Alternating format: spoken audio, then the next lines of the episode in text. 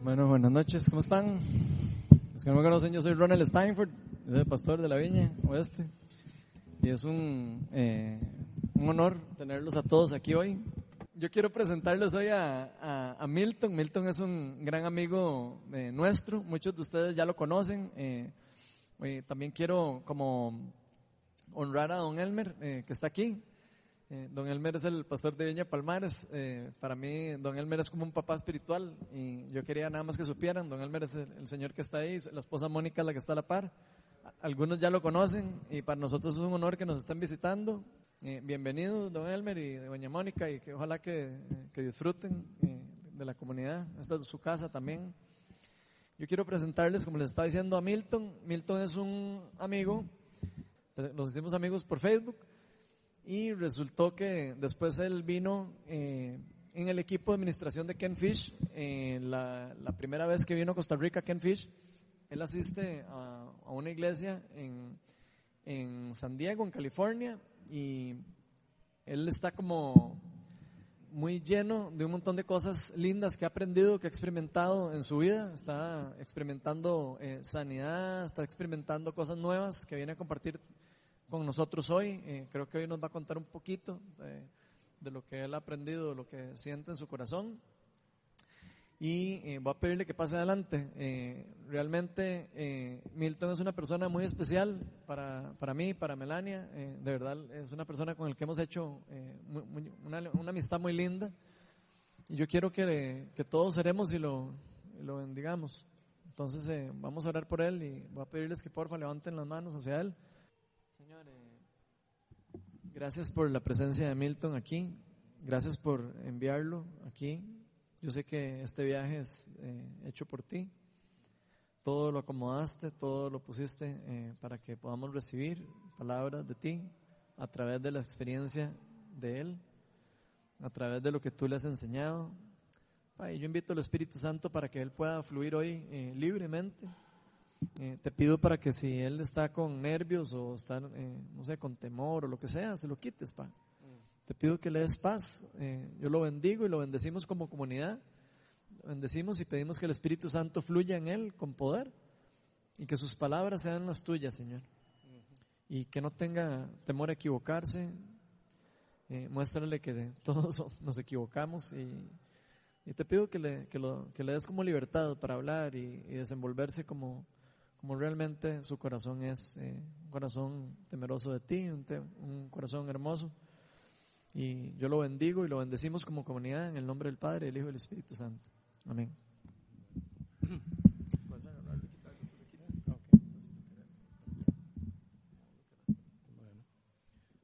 Gracias, Ronald. Eh, una introducción muy bonita. Bueno, ¿quién es este mae que tienen al frente ustedes?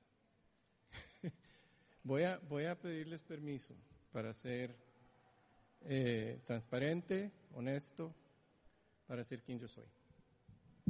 Em, ¿Les parece? Como que sí, como que no. Eh, ah, ok, ok. ¿Qué tal? tal vez lo voy a sacar de aquí. ¿Cómo sale? A ver. Bueno, no, en serio, porque lo que tengo para compartir eh, no va a valer la pena si no es lo que es. Entonces, yo sé que la mayoría, pues, es un primer encuentro. Y de veras, eh, quiero honrarlos a ustedes eh, diciendo y pidiéndoles ese permiso para compartir con honestidad y algunas cosas fuertes, tal vez. Eh, entonces, quiero contarles un poquito acerca de mí primero, porque me parece que es un contexto importante eh, para, para lo que voy a decir. ¿Ok? ¿Ok? ¿Ok? ¿De veras? Bueno, bueno me dio por hacer una, una presentacioncita aquí rápida. Pongamos la primera. Eh, ok. Yo nací en Gredia eh, hace demasiado tiempo. Y eh, fue una época, digamos, una, eh, infancia adolescencia superficialmente normal, digamos. O sea, nadie hubiera dicho que, que por ahí había algo raro, pero realmente había oscuridad espiritual en el ambiente en el que crecí. Mis padres, a quienes respeto con todo mi corazón y amo mucho, mi mamá ya está en el cielo, eh, pues eh, cargados con, heridas fuertes de, ambos lados. mi abuelo negó paternidad de mi papá desde antes de que él naciera. mi mamá nunca fue, digamos, nunca pudo crecer en, su capacidad de ser mujer. Eh, tenían dones y almas muy nobles, eh, inteligentes. Mi mamá fue maestra de estudios sociales, mi papá ingeniero agrónomo. Y nos dieron una vida eh, muy bonita, con mucho afecto, muy generosos. Pero sucede que este chiquillo, y yo no sabía, de, de, esto yo no estaba consciente en esa época, ¿ok? Pero ese Milton, desde que el Señor me, inventó, desde que Él me hizo a mí, em, me dio un don de sensibilidad profética. Entonces siempre he tenido conciencia de otra gente, siempre he podido percibir de alguna manera em, cosas acerca de personas que no son visibles físicamente y también el ambiente, el entorno. Eh, en Heredia, en el país, en el mundo a veces. He tenido un espíritu de intercesión. El Señor me da visión, y, pero no sabía qué era eso en, esa época. Eh, entonces yo sentía a mis papás vérselas con su dolor, a su manera. Eh, había enojo, resentimiento, maltrato mutuo, eh, de nuevo, con mucho respeto a mi papá, infidelidad, eh, aislamiento, cierto intelectualismo, eh, orgullo intelectual. Que yo, a mí nadie me dice nada. superstición, ocultismo, interés espiritual desviado. Ellos fueron los dos heridos por la iglesia. Y se aferraron a una forma de vivir, a valores que realmente los empobrecieron no, no tanto eh, financieramente, sino que limitaron, los limitaron en ser quienes ellos verdaderamente son. Entonces yo traté de arreglar todo eso. Eh, de ahí, porque así soy. Y por supuesto, de chiquillo, ¿verdad? Eso, eso no funciona. Em, y cuando no pude sacarnos de heredia, cuando no pude que nos pasáramos de casa, cuando no pude ir a otro colegio, entonces, eh, empecé a rendir mi verdadera identidad. La presión y el dolor de todas estas percepciones fue tan fuerte que yo decidí tratar de ser como el chiquillo más popular de la, de la escuela. Empecé a imitar. Entonces mi identidad, quien yo soy verdaderamente, quedó, fue como que me partieron así por la mitad con una guillotina y este, esta identidad verdadera se perdió. Yo no tenía conciencia de que todo esto es el Señor, que eh, hay otras formas de, de vernos con las cosas. Y esta forma de responder a las circunstancias resultó en conflictos internos, comportamientos autodestructivos, antisociales, eh, voy poquito a poco para no darles así como que muy de repente todo el, todo el despelote. Pero yo creí, yo llegué a creer que yéndome del país estaría mejor. Que yo he conocido a algunos extranjeros a través del trabajo de mi papá y, ah, esos son diferentes. ¿De dónde vienen? Ah, es que en ese país la gente debe ser así. Entonces busqué cómo escaparme y al final, eh, con una beca me pude ir, estaba en la U, en San Pedro, y me fui a, terminar un, bachillerato en Estados Unidos. ¿Podemos poner el, slide siguiente? Entonces fue el día que me fui en el, aeropuerto, estuve en una universidad en Estados Unidos por dos años, me gradué y en esa época la computación, que fue lo que, por donde me dio, estaba la industria creciendo, conseguí un trabajo en San Diego, facilito, y ahí he estado. Eh, entonces, tengo rato de estar ahí. Pasamos al siguiente. Y esto fue lo que pasó en San Diego. perdón. Eh,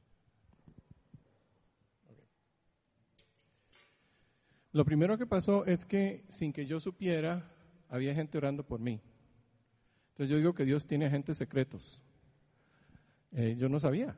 Y encontré parte de la disfunción con la que yo crecí, disfunción social, fue mujeriego, la, cosa de, ilusionarse por cómo se ve una mujer sin realmente eh, entender mucho más. Entonces el Señor usó eso y me interesé en una muchacha muy fuerte espiritualmente que nunca me dijo nada y eventualmente él me llevó a la iglesia, tuve el primer encuentro con él. Y eh, un poco después conocí a mi esposa Elaine, eh, hicimos una ceremonia media loca de, matrimonio. Eh, no puse la que estábamos bailando sobre sillas, se me olvidó esa, esa nos alzaron con sillas. Qué miedo. Eh, y luego vino Alan, que ya tiene 19, va a cumplir 20 en enero.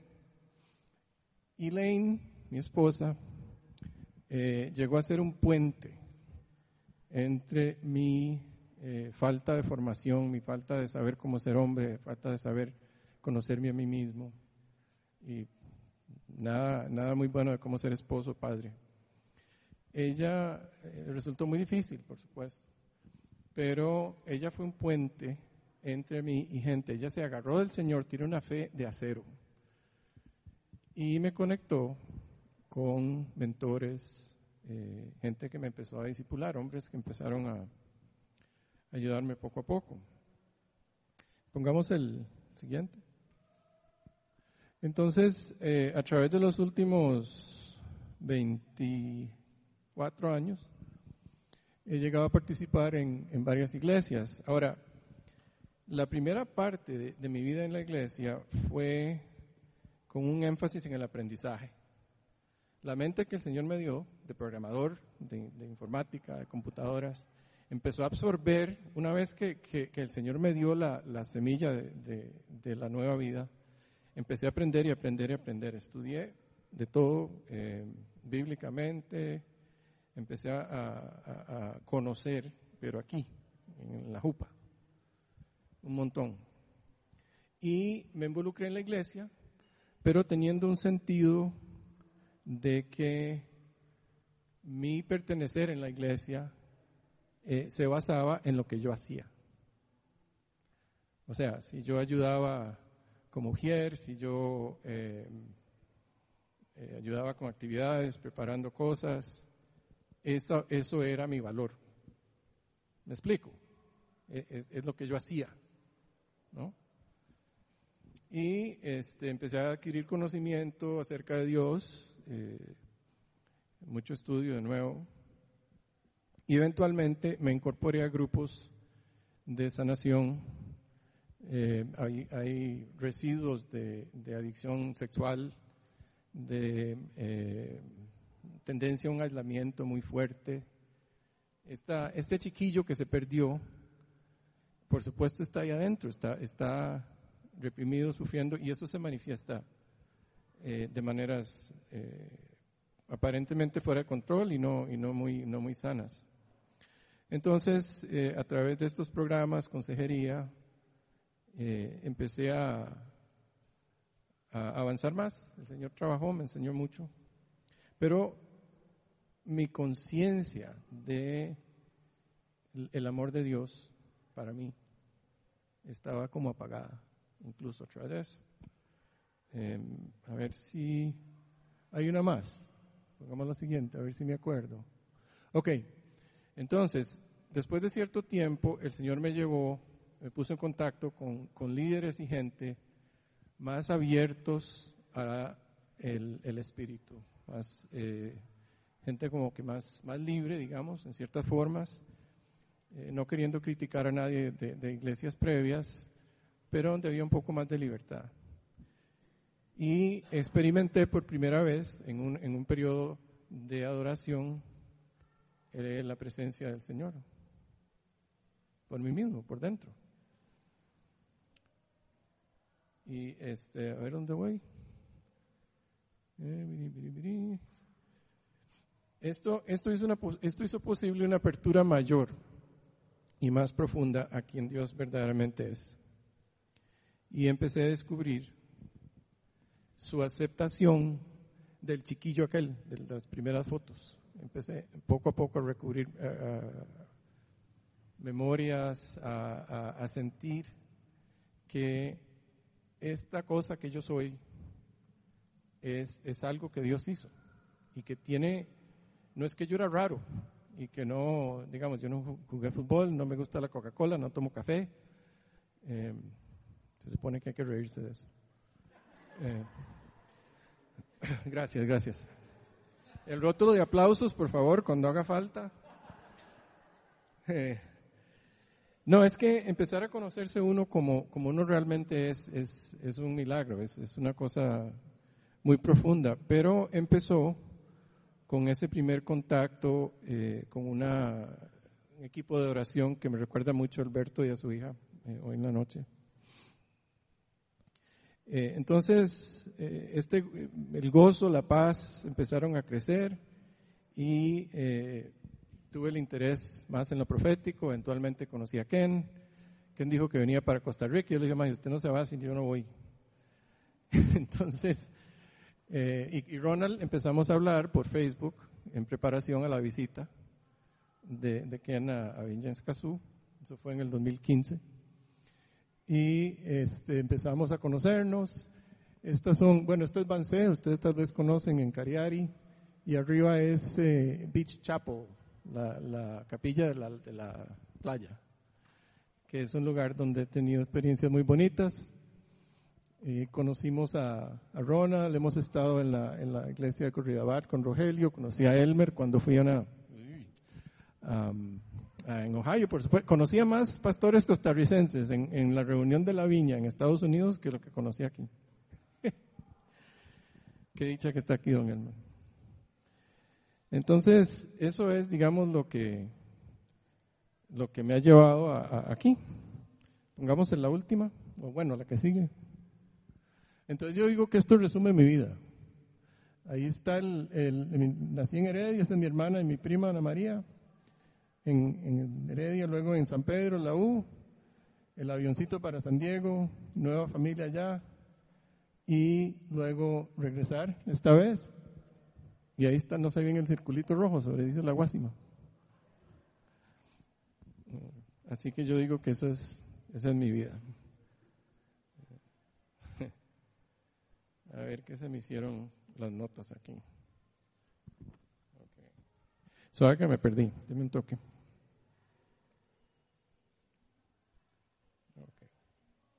Ah, ya.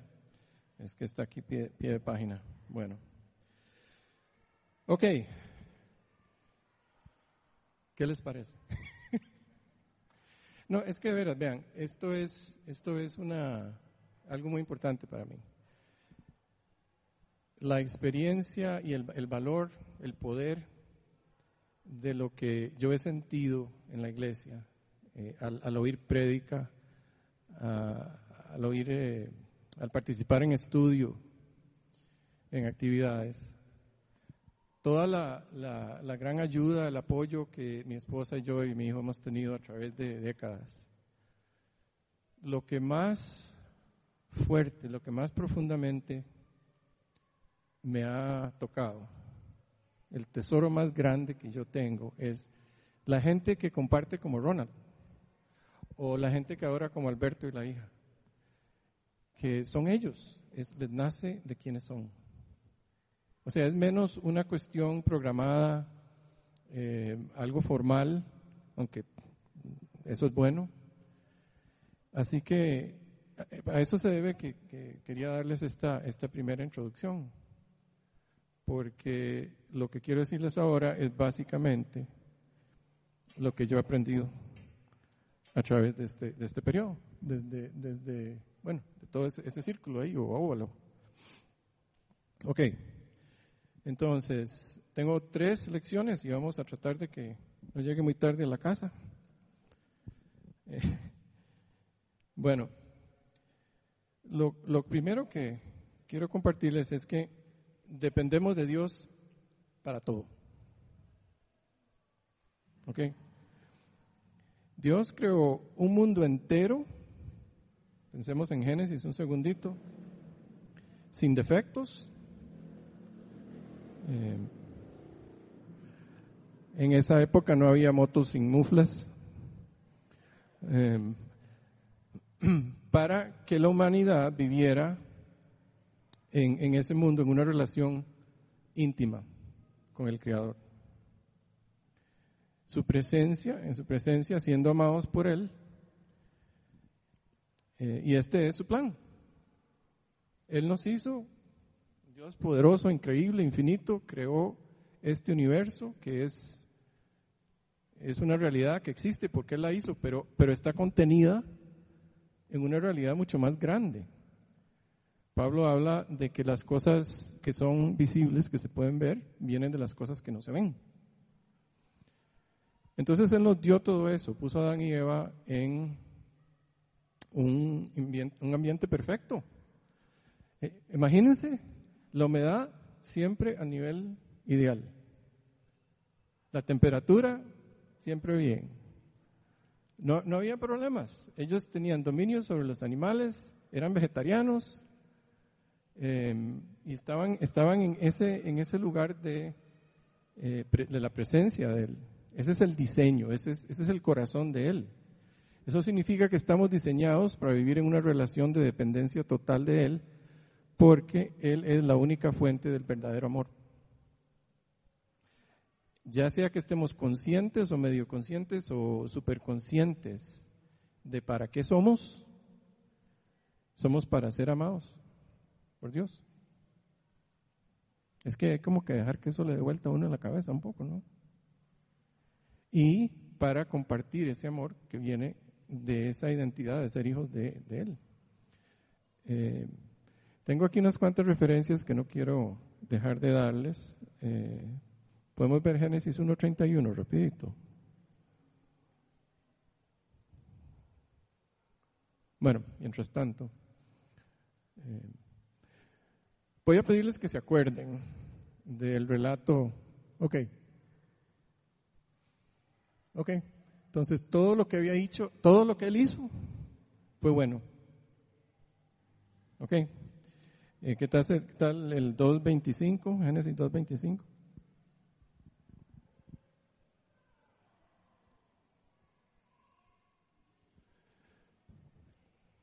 ¿Qué más se podría decir en cuanto a la intención de Dios, lo, que Él piensa, como Él nos ve.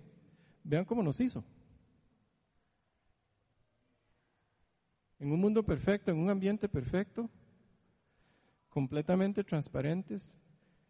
Eh, dice que Adán conocía el sonido de los pasos del Señor en el jardín. Esto me reta a mí. Yo, yo confieso que, que esto me, me estira mi, mi sentir, mi, mi, idea de quién Dios es. Él fue el que hizo eso. Em, bueno, pero desgraciadamente no nos quedamos ahí. Eh, veamos Isaías 14, 12, si podemos ir de 12 al 15 rapidito.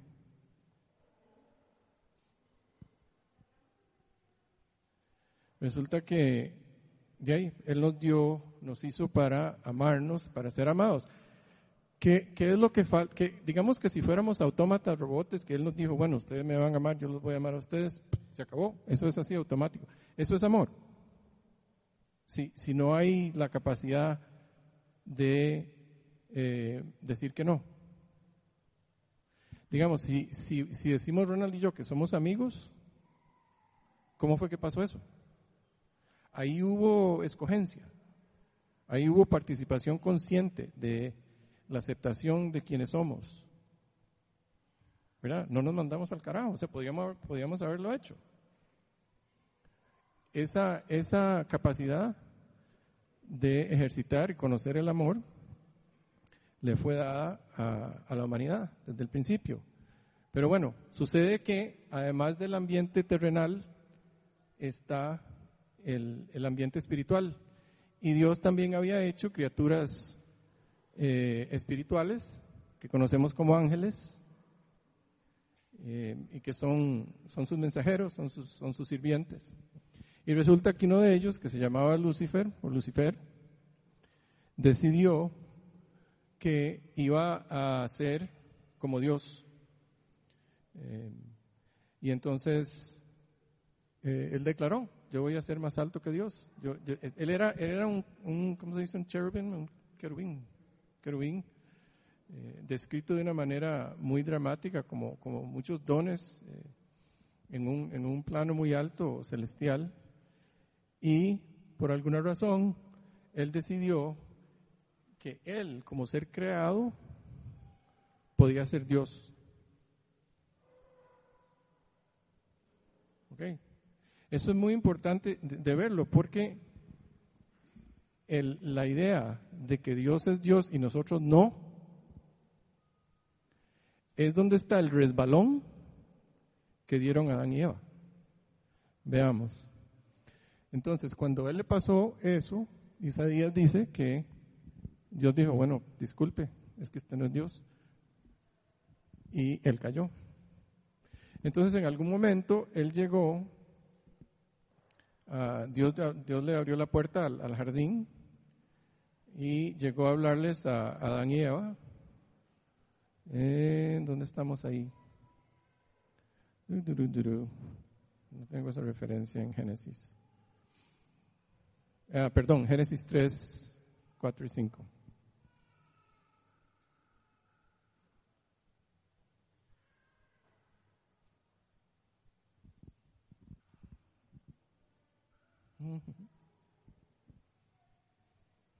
¿Qué fue eso? Dios les había dicho que si comían del árbol del conocimiento del bien y el mal, iban a morir. ¿Qué es eso? Eso se llama la primera mentira.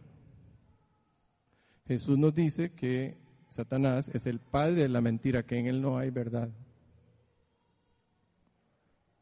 Ok, entonces eh, se, tragaron la, se tragaron la mentira, comieron de, esa fruta y eh, al aceptar el error del enemigo, nosotros como humanidad, porque esa es la gran torta de ellos, ellos fueron la primera pareja, estamos todos genéticamente relacionados con ellos.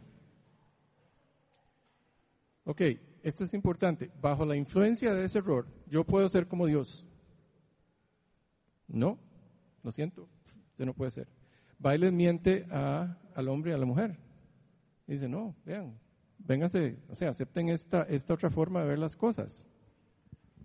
Entonces la humanidad ha quedado igual, igual que Lucifer cayó, nosotros caímos de esa inocencia, de, de esa conciencia de que Dios es Dios, Él nos creó y nosotros somos criaturas.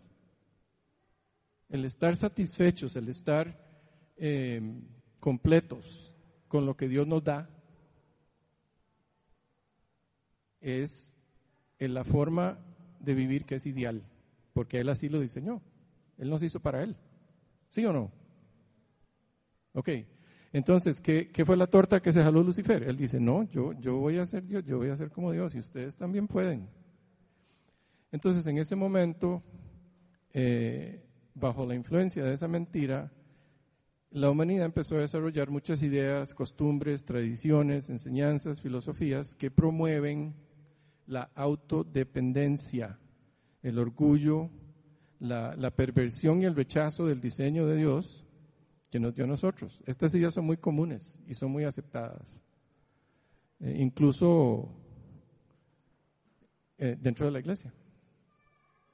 Hay formas de pensar que no están en línea con esta idea fundamental de que Dios es Dios y nosotros no. ¿Ok? Em, podríamos eh, hablar de ejemplos de eso, pero básicamente nuestras mentes se forman en ese ambiente. El mundo está caído. Después de la, de la torta de Adán y Eva, la humanidad está en un cauce hasta que el Señor diga que ya no más, donde Él ha dejado que se den las consecuencias de no conocerlo a Él de acuerdo con la verdad. En ese, en ese ambiente crecemos. Eh, pero estamos hechos, acuérdense que el diseño, eh, Dios es igual ayer, hoy y para siempre. ¿Ok? Estamos con que Dios no cambia. Entonces, esa intención, ese diseño de que nosotros fuéramos hechos para vivir en la verdad y en la presencia y en, la experiencia de ese amor, seguimos, seguimos, eso lo tenemos por dentro, pero el ambiente en el que crecemos, que tiene el resultado de esta mentira, a través de todas las generaciones, nos afecta como una enfermedad. Y de hecho, las enfermedades que conocemos y todo lo que está roto en, en nuestras vidas viene de ahí. ¿Tiene sentido esto? ¿Ok? Hay una verdad fundamental. Dios es Dios, nosotros no somos Dios. Él nos hizo para amarnos, para una relación íntima, de estar satisfechos y llenos ahí, con Él. Pero de veras, es que no es solo oyendo lo que yo le estoy diciendo, no es solo las enseñanzas de Ronald, no es, no es solo la palabra escrita, aunque estamos ahí basados. Es la, es la vivencia de, del amor de Dios. Lo estábamos cantando. Ok, eso está mezclado con las consecuencias de creer en esas mentiras. Entonces, sin la vivencia verdadera del amor de Dios, aceptamos mentiras, nos mentimos a nosotros mismos, mentimos a otros, y esto nos hace tener mentes y corazones divididos que se oponen a sí mismos. Todos sufrimos esto en algún grado. Veamos Isaías 53, 6. ¿Le está como que teniendo sentido esto? Si no, vea, les doy permiso. Si, si, si es como que, ¿qué diantres está diciendo este maje? Levanten la mano o algo. Eh, ese es Isaías. Eh, ¿Qué me dice? 53, 6, perdón.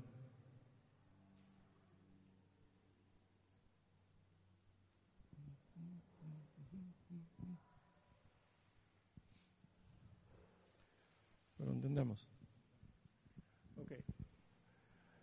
Entonces, eso es el resumen de lo que estaba tratando de decirles.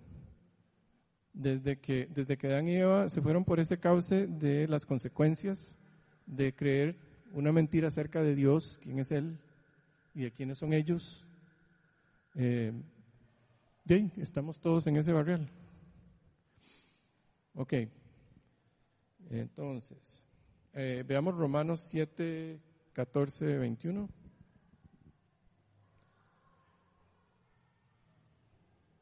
Es, es, importante tener conciencia de esto, no, no para enfocarnos en el hecho de que somos seres caídos y que pecaminosos, y no, no, no es eso. Es para que pensemos y conozcamos a nosotros mismos, a Dios, sobre la base de la verdad. Porque acuérdense que la razón por la que estamos en este despelote es por haber creído una mentira. Entonces, ¿cuál es el trabajo de restauración de Dios? Es traernos de vuelta a la verdad. Entonces Pablo nos dice que debido a ese conflicto interno, este, estamos nosotros en conflicto con nosotros mismos y con otros y con el mundo. Ahora, resulta que, bueno, ok, está bien, esa es la mala noticia. eh, Ahora, hay algo que, yo personalmente conocí eh, antes de conocer al Señor y durante mi primera fase en la iglesia, y es que yo pensé que acumular información y conocimiento acerca de Dios, eh, ir a la iglesia, practicar buenas tradiciones, hacer actos benévolos, eh, como contrapeso de esa conciencia del pecado. O sea, hacer cosas cosas buenas.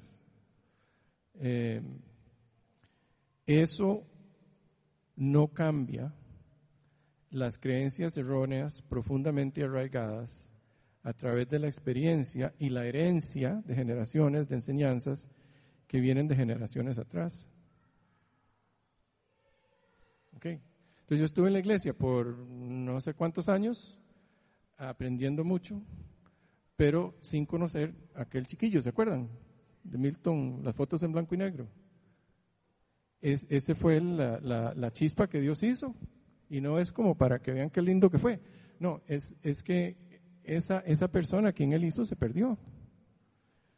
Eh, entonces, el, el aprender y aprender a aprender no sana esa, esa falta de identidad, no, no me ayuda a conocer quién verdaderamente me hizo Él. Y en muchos casos no estamos conscientes eh, de, de que eso pasa. Y necesitamos verdaderamente la intervención de Dios, o sea, Él tiene que hacer algo. Entonces, ¿cómo, cómo nos vemos con eso? O sea, ¿verdad que se ve como una, como una, como una trampa donde casi no hay salida? O sea, nos, nos perdimos, caímos, empezamos a creer una mentira, hemos vivido por generaciones en un mundo que está roto y nosotros no tenemos la capacidad de volver nosotros a Dios. O sea, no podemos dar, darle vuelta al reloj y volver al paraíso. Estamos caídos. Entonces, ¿qué? Eh, Aquí está la buena noticia. El Señor no ha cambiado. Él sigue siendo el mismo desde antes de que nos hizo, desde antes de que creó el universo hasta hoy y por siempre. Eso quiere decir que las intenciones que él tenía para Adán y Eva de vivir en un paraíso, de tener esa relación íntima con él, de estar satisfechos y completos en la relación con Él y, con, ellos, entre ellos mismos, y, con, sus hijos, con sus nietos, con sus tataranietos, en comunidad. Eh, él no ha cambiado de opinión. Dios nos sigue viendo como su familia. Eso, eso nunca, nunca ha dejado de ser. Y vean que el remedio, el remedio de Él, es que el Espíritu Santo es un genio. ¿Ok? Entonces, ¿qué hizo él? Él, sabe, él sabía que nosotros íbamos a caer, él sabía que nos íbamos a ir por ese cauce. Desde, el principio, él nos conoció desde que, antes de que el tiempo empezara. Entonces digo, ajá, yo voy a, a venir, voy a entrar en la realidad de ustedes, Dios infinito, poderoso, creador de todo, yo voy a venir a estar con ustedes, 33 años. Yo voy a nacer como hombre y voy a demostrarles en carne viva cómo soy. Para que se acuerden, para que vean, Jesús dijo, quien me ve a mí, ve al Padre. Eh, eso para mí es como que qué bárbaro, ¿verdad? ¿Cómo se le ocurrió eso? Y el poder de esa vida y del sacrificio que él, que él hizo es increíble. Vean, yo sé que sabemos esto, yo sé que estamos informados, estamos aprendiendo muy bien acerca de el, el sacrificio de Jesús, de cómo Dios nos libera del pecado a través de esto. Eh, pero vean, ¿hasta qué punto estamos conscientes de esto? No hace falta que arreglemos nada por nuestra cuenta. De veras. De hecho, no podemos. Em, Romanos 5, 17, por favor.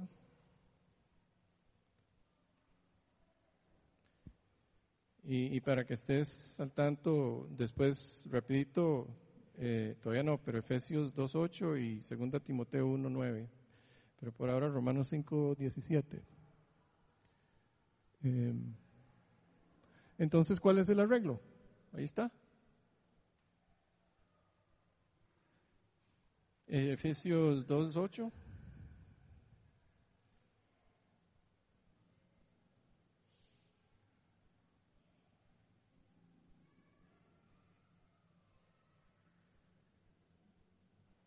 Nosotros nos salvamos a nosotros mismos.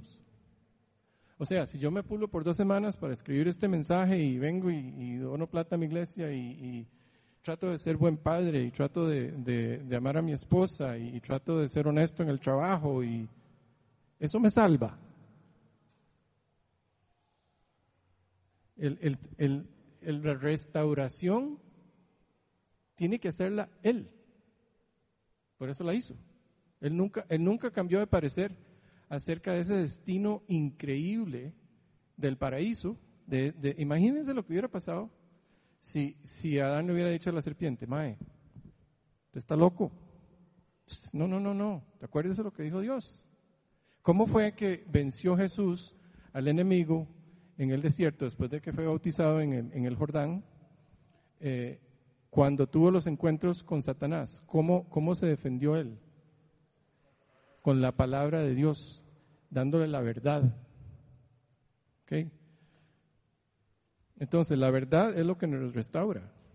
Es volver a la conciencia de quien Dios es, como Él es. Porque Él nos ama. Entonces Él mismo nos perfecciona.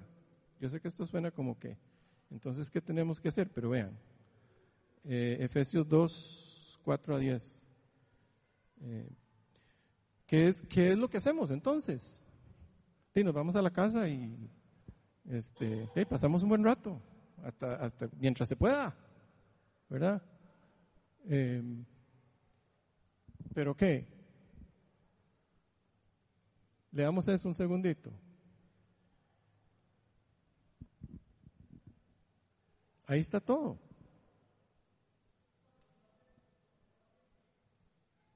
Dale, dale al final de ese, ese. Vean, en las regiones celestiales, ya desde que creemos, de que tenemos la creencia inicial de que Jesús es el Hijo de Dios que vino al mundo para sanarnos, para liberarnos del pecado, desde ese momento estamos a dónde? En las regiones celestiales. Esto no es después de que nos murimos. Esto es ahora. La vida eterna es ahora. Si usted es salvo, usted está viviendo eternamente ya. Y para demostrar que lo que viene, eh, bueno, está bien. Entonces, eh, esto es que un regalo, porque Él nos hizo, nos hizo nacer de nuevo en Cristo Jesús para buenas obras. Él lo hizo. Entonces, ¿de dónde vienen las buenas obras? Vienen de nuestro esfuerzo, de nuestra inteligencia, de nuestra eh, lealtad a una religión es un regalo y las buenas obras nacen por, por lo como Él nos hizo. ¿Ok? Ahí, vamos, lo vamos a ver un, poquito más en un segundo. Ok. A ver. Ahora, ¿qué sucede? Lo que nos toca es creer, ¿verdad? Ese es el primer paso. Pero ¿qué sucede? Creer es mucho más que decir que sí. Sí, sí, yo soy cristiano. yo soy tico, entonces soy cristiano. Em, el resultado de la revelación de las mentiras, que, exploramos un poquito, eh, en, por mano del Espíritu y el, el, reconocimiento nuestro de ellas, el decir, sí, sí, sí, es que, ya, de veras, mae, Jesús hizo eso por mí. Y ya, yo voy a, voy a aceptar eso. Eso es lo que comienza el proceso de transformación.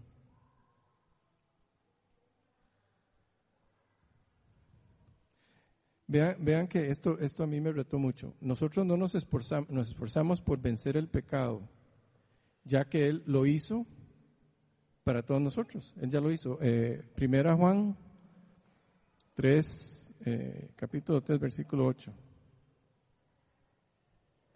Bueno, entonces si hacer todas estas obras buenas y todo eso no es, no es lo que nos, lo que nos salva, no es, no es el, verdadero eh, trabajo nuestro,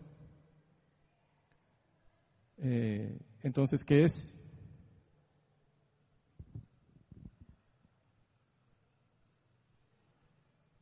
Él, él destruyó el trabajo del enemigo. Eh, entonces lo que, lo que nos toca es aceptar Em, primera Juan, esa, ah, bueno, ahí estamos, perfecto. Veamos, perdón, Hebreos eh, capítulo 4, versículo 1 al 13, despacito.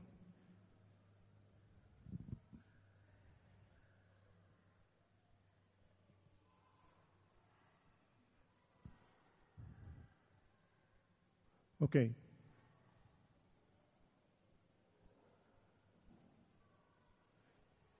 La buena noticia, sigamos al, al siguiente. Deja parar un segundito ahí, por favor. Cuidémonos, por tanto, no sea que aunque la promesa de entrar en su reposo, reposo, Él nos llama a reposar en Él. En el griego, el, eh, Pablo se refiere, él dice que, que, nos esforcemos por entrar en el, en el reposo de Dios. Esa palabra en griego significa agonizar, es, es, una, es una palabra muy fuerte, que nos esforcemos para entrar al reposo. Eso se ve como que contradictorio, ¿no? Usted se esfuerzo para descansar. Pero en el reposo de Él es donde comienza el proceso de transformación. Eh, Vea, nosotros en general eh, pensamos así. Yo tengo que hacer cosas, ¿ok? Para lograr tener lo que yo quiero, ¿ok? Y así voy a estar bien. Entonces yo hago para tener y entonces voy a llegar a ser alguien respetado, exitoso, eh, lo que sea. Hago, tengo y entonces ya soy. Ay, yo me gradué, fui programador, yo tengo, vivo en Estados Unidos, tengo familia. Yo hago, hago, hago, entonces yo soy. ¿Cierto o no? O sea, soy solo yo el, único que, le da esa cosa vuelta por la cabeza. Es una forma de pensar. Es, es como que muy natural y muy común. Pero ¿qué sucede? Dios dice que somos hijos e hijas del Dios creador del universo. Es que, que nos des en la vuelta un toque, en la, en, la, en la jupa. Somos hijos de Dios. Somos, porque Él lo hizo, ¿se acuerdan? Él fue, fue obra de Él. Él, él tenía el plan de, de enviar a Jesús de, que ese sacrificio pasara destruyendo el trabajo del enemigo y adoptándonos como hijos e hijas. Entonces, ¿para qué voy yo a esforzarme a trabajar, a lograr y conseguir cosas y todo eso para poder tener, para luego poder ser alguien importante o aceptado? Si ya soy hijo de Dios. Entonces, en vez de hacer y hacer para tener y ser, el, proceso de salvación y la, redención progresiva a través de, nuestra vida, de aceptar esas verdades que Él nos da, lo que hacen es aclararnos, recordarnos que no tenemos que pelearnos con el pecado, porque ya tenemos la victoria en Él. Entonces, si es algo de mi infancia que me dejó una marca de, de que yo no soy hijo de Dios, que yo vivo como huérfano, eh, lo que sea, ideas, ideas que no son, no es la verdad sobre, sobre el chiquillo aquel que Dios hizo con los, con los dones que le dio. Em, ¿cómo, cómo, ¿Cómo venzo eso? No es tratando de como que borrarlo, es recordando y enfocándome sobre la verdad. Y es que ese chiquillo, Dios lo hizo porque en su mente, igual que todos ustedes, él eh, David dice que en el vientre de su madre Dios lo tejió. De antes de que él naciera, todos los días de su vida, Dios los veía. Pero es que piensen un momento en eso, por favor. Dios, creador del universo, es su Padre. El apellido suyo es del cielo eso es quien usted es de verdad. Pero usted no se lo tuvo que ganar, es, un regalo, ¿se acuerdan? Es un don. Voy a insistir en esto un poquito porque, porque esa, esa vuelta como patas para arriba de, la, de la mentalidad de hacer para tener, para lograr hacer, eso está al revés. El trabajo nuestro es esforzarnos para entrar en su reposo, que es vernos a nosotros mismos como Él nos ve. ¿Cómo piensa Dios en usted? ¿Cómo la ve a usted Él? ¿Mm? Exacto. Eh, ¿Usted es su hija? Dios se deleita al verla a usted. Él piensa, dice, dice David, que los pensamientos suyos de Dios acerca de Él nunca se acaban, son infinitos. Él piensa en usted. Él no solo que la quiere, es que Él es Dios. Y Él tiene la visión de, quien Él, en quien Él pensó cuando, usted, cuando su espíritu fue hecho. y, y, así nos ve Él a todos y a cada uno. Somos hijos, hijas, somos, somos adoptados en la familia de Dios.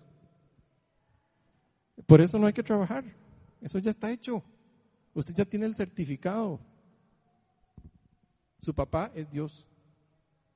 Entonces, por lo que, por lo que ha pasado por generaciones, desde la caída de Adán y Eva, que le llegó a mi papá y, nunca tuvo papá, y de, yo crecí con eso y, desgraciadamente, oren por él, por favor, él sigue enojado. Si él y yo, que Dios quiera, cuando él tenga la conciencia de que su padre es Dios, Imagínense el cambio que va a tener un hombre así, que, ha vivido resentido. ¿Para, ¿Para, qué, voy a perder tiempo estando resentido? Si mi papá es Dios. Y lo que tenemos en Él. Eh, bueno, yo no sé, yo no sé si es que yo soy muy raro, pero ¿qué les parece a ustedes? O sea, el Dios que hizo todo, lo que vemos, la materia, la energía, la, realidad completa. Él la hizo para nosotros. El mundo lo hizo para, para Adán y yo. Eso, eso, es el propósito de Dios. Y acuérdense que el deseo del corazón de Él, aunque Él sea infinito y no lo podamos conocer completamente, era amarnos y que nosotros lo amemos a Él. ¿Se acuerdan el pasaje en el que el fariseo le preguntó, al Jesús, le preguntó a Jesús ¿Cuál es el primer mandamiento? ¿Cuál es el más importante? No me acuerdo ahorita la referencia. Eh, ¿Perdón? Sí, pero la respuesta de Jesús fue, el, primer y el, el, más importante mandamiento es amar a Dios con todo tu corazón, tu alma, tu fuerza. Y el segundo es como este, en el griego es del mismo tipo, de la misma calidad. Y es ¿Perdón? Amar a los demás de la misma manera. Y no terminó ahí. Él dijo, en esto está contenido toda la ley y los profetas. Es que en esa época esa era la Biblia. La ley y los profetas, hasta eso era lo que tenían. Es que tiene que perdonarme porque, porque esa, esa, esto es tan grande que, si eso no me da vuelta a mí, si eso no me, no me trae paz, si eso no me lleva al descanso, si eso no me lleva a soltar temor, ansiedad, eh, envidia, resentimiento, eh, andar distraído por, por, lo que sea, sexo, dinero, carros, eh, éxito, respeto de otros, el deseo de ser aceptado. Si yo siento, no solo sé, sino que siento que yo soy hijo, si yo soy hijo de Dios, y somos hermanos y hermanas, entonces, ¿qué nos falta? ¿Se acuerdan de la canción? No nos faltará nada. Pero es que tienen que emocionarse. ¿Qué dijo? Acuérdense del primer mandamiento, amar a Jesús con toda su mente. Ok, bueno, aquí estamos muy de acuerdo. Sí, sí, está bien. No, él no paró ahí con todo su qué? Corazón. A ver, su alma, su fuerza, toda la capacidad que usted tiene para hacer cosas. Eso, ese, ese sentir fue lo que le dio vuelta a mi vida y me puso en la familia. Entonces, en la iglesia ya yo no estaba aceptado, no era parte de esa familia por lo que yo hacía, sino por quien yo soy. ¿Ok? Y ustedes son, ustedes tienen a Dios viviendo dentro de ustedes. ¿Ok? Entonces, ¿qué más nos puede conectar si eso no nos conecta? Aunque yo viva en San Diego, aunque no seamos familiares o lo que sea, somos más familia que si fuéramos gemelos. Porque eso es lo que somos, somos espíritu, nosotros somos espíritu dentro de un cuerpo. Esto es un foro. ¿Cómo hacemos esto en la práctica? ¿Cómo, se ve esto en la práctica? Pero, estamos un poquito con eso, es que manda la parada. Em, entonces, bueno, unas, unas, cosas prácticas un poquito antes de, eh, de cerrar. Lo primero es la revelación directa, o sea, él, Dios nos habla a través de la creación, a través de su palabra. Eh, hay un salmo que dice que los cielos declaran la gloria del Señor. Eh, Pablo dice que no hay excusa porque, porque la creación revela eh, la gloria de Dios en Romanos, en Romanos 1. Eso es lo primero. Él nos hizo, Él sabía desde el principio lo que iba a pasar y Él planeó las cosas para que lo pudiéramos conocer. Ok, entonces es el primer paso. Cuando Él nos da vida nueva y empezamos a descubrir que somos parte de una comunidad que nace de Él, ¿ok? Es que yo me fui de San Diego, perdón, me fui de Costa Rica creyendo que si yo me iba del, despelote en el que yo crecí, la experiencia de lo que estaba roto en, las relaciones entre mis padres, eh, de lo que yo veía en la familia extendida, de, los chiquillos en el colegio que andaban emborrachándose o lo que fuera. Yo, yo me fui porque yo sentía que tenía que ir a tener familia en otro lado. Y traté, pero ¿qué pasó? De, cuando yo me fui, ¿con quién me fui?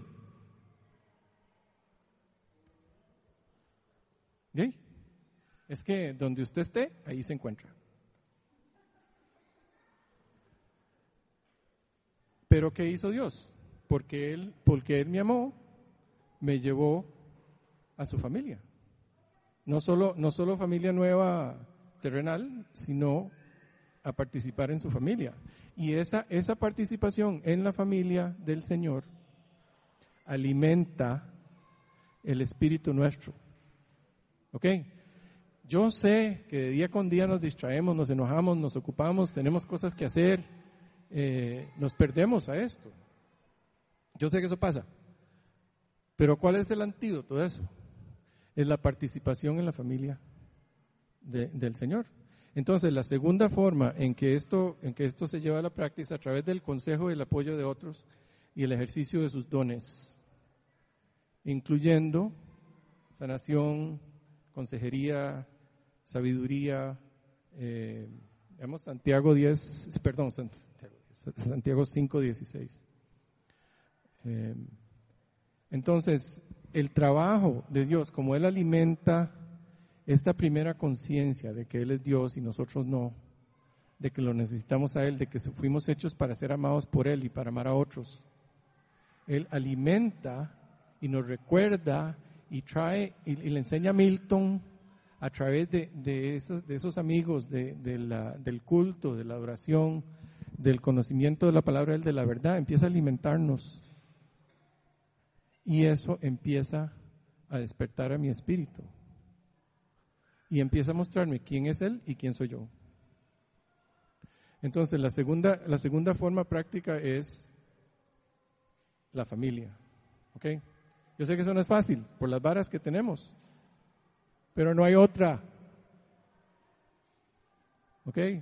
La familia es, como huevos revueltos a veces, eso, eso es, pero es, ese es el diseño de él. Eh, una cosa práctica, además, es perdonar lo que hemos sufrido. ¿Ok? ¿Quién no ha sido herido aquí? ¿Quién no ha sido, quién no ha sufrido algo? Yo me acuerdo, yo les conté desde chiquillo las cosas que vi. ¿Quién no ha pasado por algo así?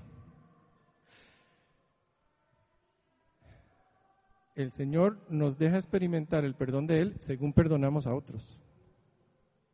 ¿Cierto? Entonces, una, un elemento práctico muy importante es perdonar lo que hemos sufrido. Eh, Mateo 6, 15, porfa.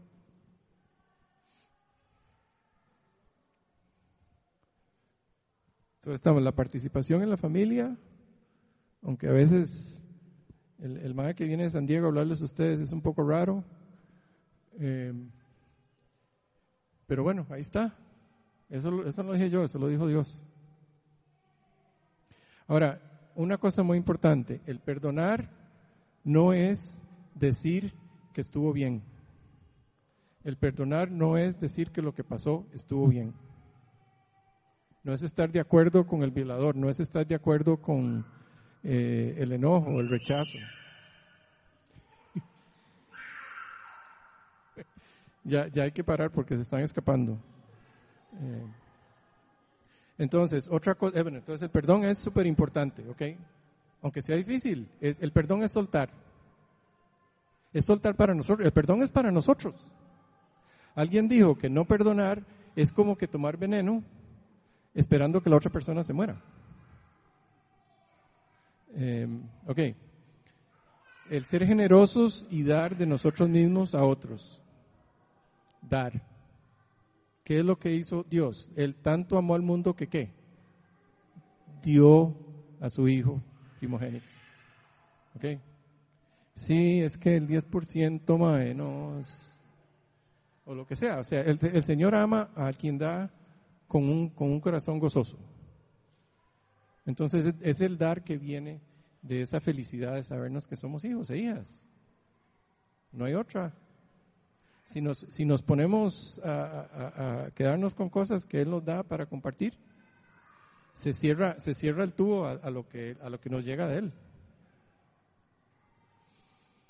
Y, por supuesto, el entregarnos adoración y alabanza eh, veamos Salmo 95, 1. Eh, Salmo 95, versículo 1, por favor.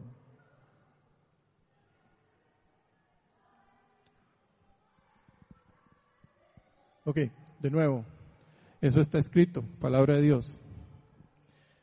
Entonces, venir a la iglesia y participar es importante, ser parte de la familia, soltar, perdonar, lo que pasó, pasó, no, no sostenernos a esa deuda, dar y de, de la vivencia de conocer al Señor, entregarnos a la adoración y la alabanza. Porque Él se lo merece.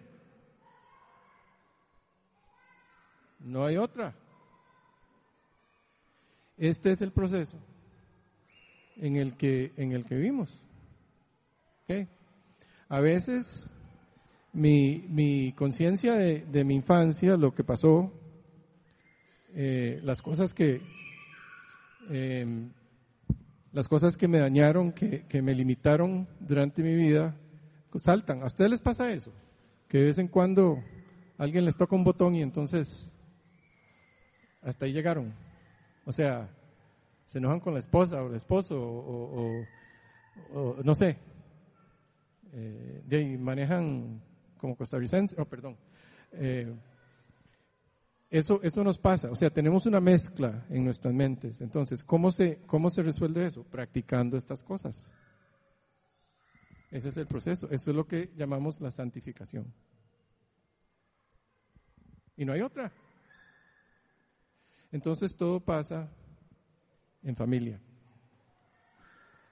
Dios hizo una familia, nosotros creímos una mentira, bueno, Adán y Eva creyeron una mentira, eso afectó a toda la humanidad, nos sigue afectando.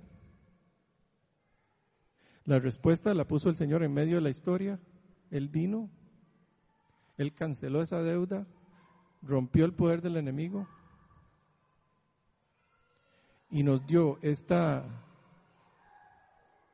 ¿Qué nos dijo Jesús? Yo deseo en, en, Juan 17, cuando él oraba por los discípulos durante la última cena, yo deseo que ustedes estén conmigo como yo estoy con el Padre.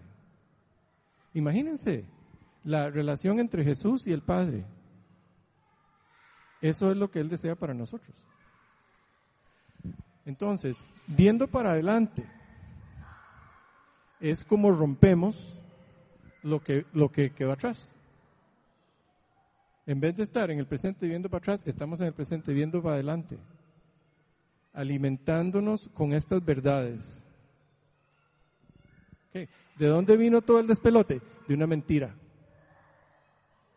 ¿Cuál es la solución? La verdad. ¿Y por qué nos da Dios, nos da Dios la verdad a través de su Hijo, a través de su palabra, a través del Espíritu?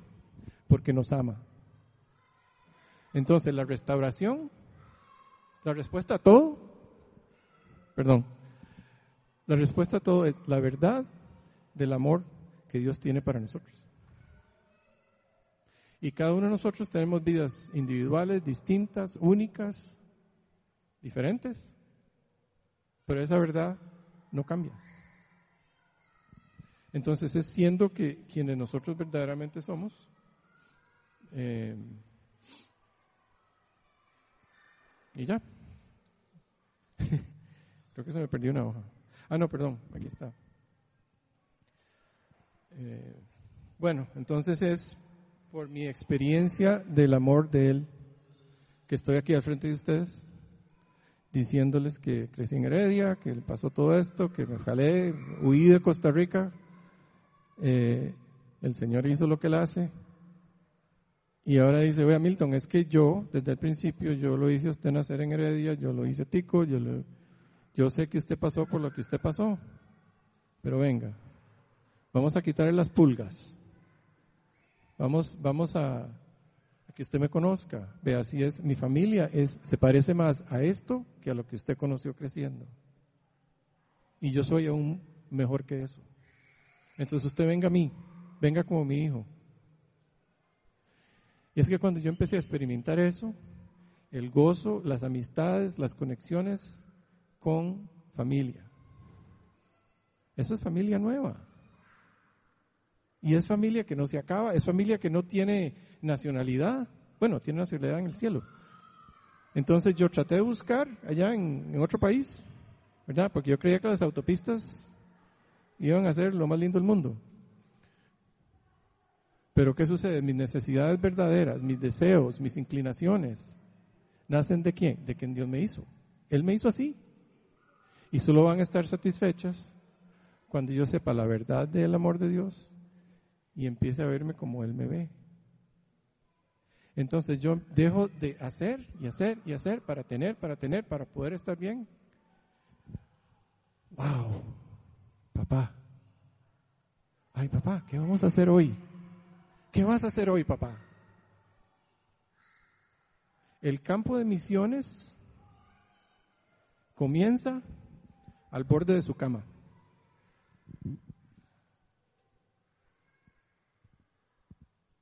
es de quienes somos. Es por lo que somos, lo que verdaderamente somos, de donde está la fuente del poder, por decirlo así. Cuando nosotros sabemos que tenemos al Espíritu Santo adentro, que Dios vive en nosotros, y nos enfrentamos con una persona que necesita liberación, el enemigo es un espíritu. son fuerzas que no, no vemos físicamente, es fácil asustarse. Cuando estamos ansiosos porque de ahí no va a alcanzar la plata hasta el final del mes. O sea, o porque hay eh, conflicto en el matrimonio, o los hijos de ahí andan haciendo loco. ¿A dónde está la fuente del poder, de la sabiduría, de la paz, para vernos con todas esas cosas? Y no solo eso, no son solo las respuestas de la historia para decir, bueno, vea, tenga paciencia con su hijo, vaya y arrepiéntese delante de su esposa, confía en mí, usted es hijo mío, yo lo cuido. Ahí salen las cosas adelante, aunque el banco diga que no. Es más que eso. Porque venga, chiquillo. Siéntese aquí. Venga, quédese conmigo.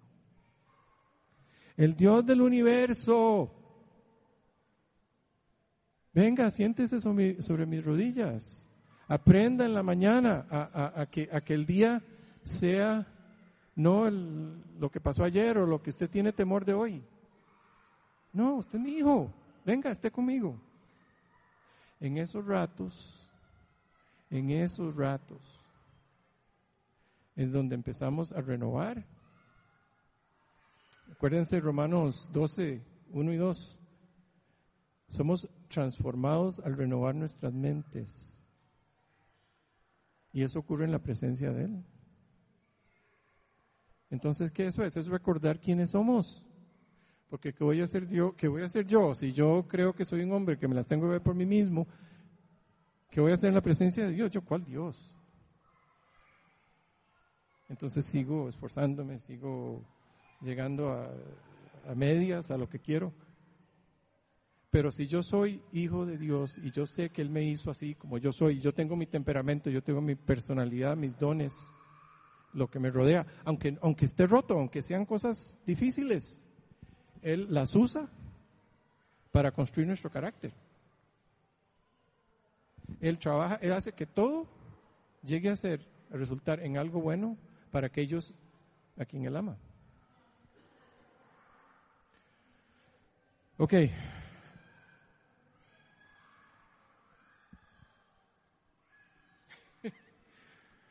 Además, es que eh, mi, mente está tan, acostumbrada a que decir, bueno, ya, me callo, me voy, nos vamos a comer algo. ¿Verdad? Y, ya, mañana es domingo y el domingo sigue el lunes y después viene la otra semana y bueno, sí, es que se me hablo mucho, entonces... Eh, no, ya, ahí sigue el, el, torrente de la vida diaria. No, suave, agárrese el freno de mano. Jale el freno de mano. Pare ¿Quién es usted? Dios existe. A Dios se le olvidó que usted el, cheque no le alcanzaba. A Dios se le olvidó que, cuando el carro se descompone no puede hacer cosas. Es, es la conciencia de quién Él es, la verdad de su amor, la vivencia de eso entre usted y Él individualmente y el compartirlo a través de unos de otros. Él alimenta la experiencia, la vivencia de quien Él es en cada uno de nosotros. Eh, esa, esa compañía de familia requiere, requiere honestidad, requiere... ¿Por qué me atrevería yo a venir a hacer esto con ustedes? Yo no los conozco. Pero sí los conozco. Porque ustedes están aquí porque Él los llamó. No para oírme a mí, Él los llamó para ser parte de su familia. Entonces somos familia. Ah, es que, es que yo no sé qué hay más que, qué es más emocionante que eso. O sea, de todas las búsquedas, de todos los deseos que yo he tratado de tener, que siempre han llevado a algo que se cae, algo que no es suficiente, algo que tiene consecuencias negativas.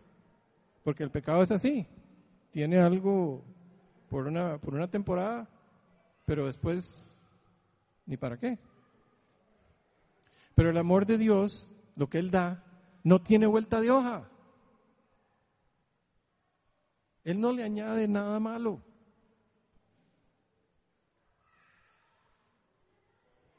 Es que es fiesta. Bueno, ok. Familia. Entonces, yo nací aquí. Soy herediano, soy tico. Pasé por lo que pasé. Dios usó todo eso. Porque algún día Él dice, es que yo quiero que usted vaya, conozca a Ronald. Yo voy a agarrar a Ronald y lo voy a sacar de, de, de, de lo voy a plantar en la Guásima. Yo voy a sembrar este árbol aquí, que es Viña Oeste. Yo lo voy a alimentar, yo le voy a echar agua, yo lo voy a hacer crecer. Y usted algún día vaya y cuéntele lo que pasó. En Apocalipsis, hacia el final, nos habla de cómo eh, vencimos al enemigo, cómo los, los santos vencieron al enemigo, a través de la palabra de su testimonio. Y al no, al no afianzarse a sus propias vidas.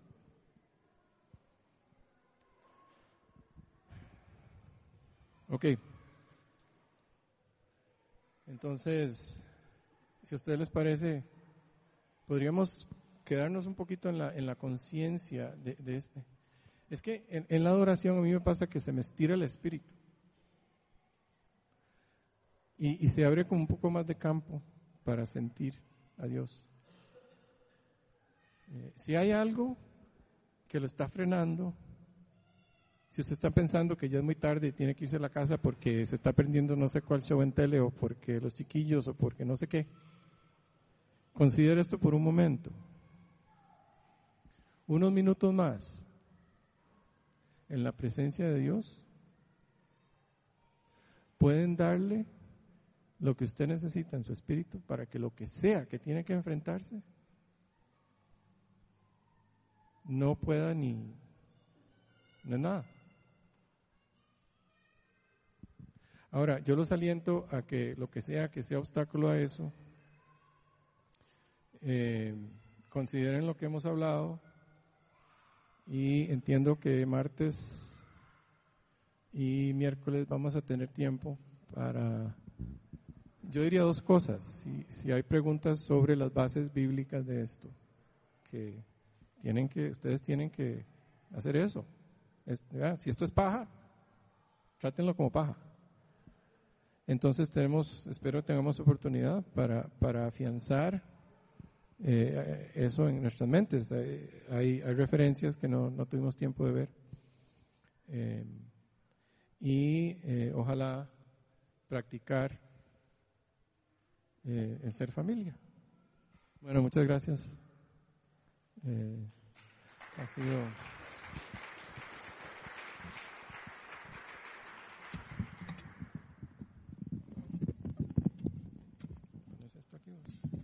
Pues para que sepan, este martes y este miércoles, eh, en vez de los estudios normales que tenemos y los discipulados, vamos a, a pasar un rato en familia, como dijo Milton. Él va a estar con nosotros, entonces todos están invitados.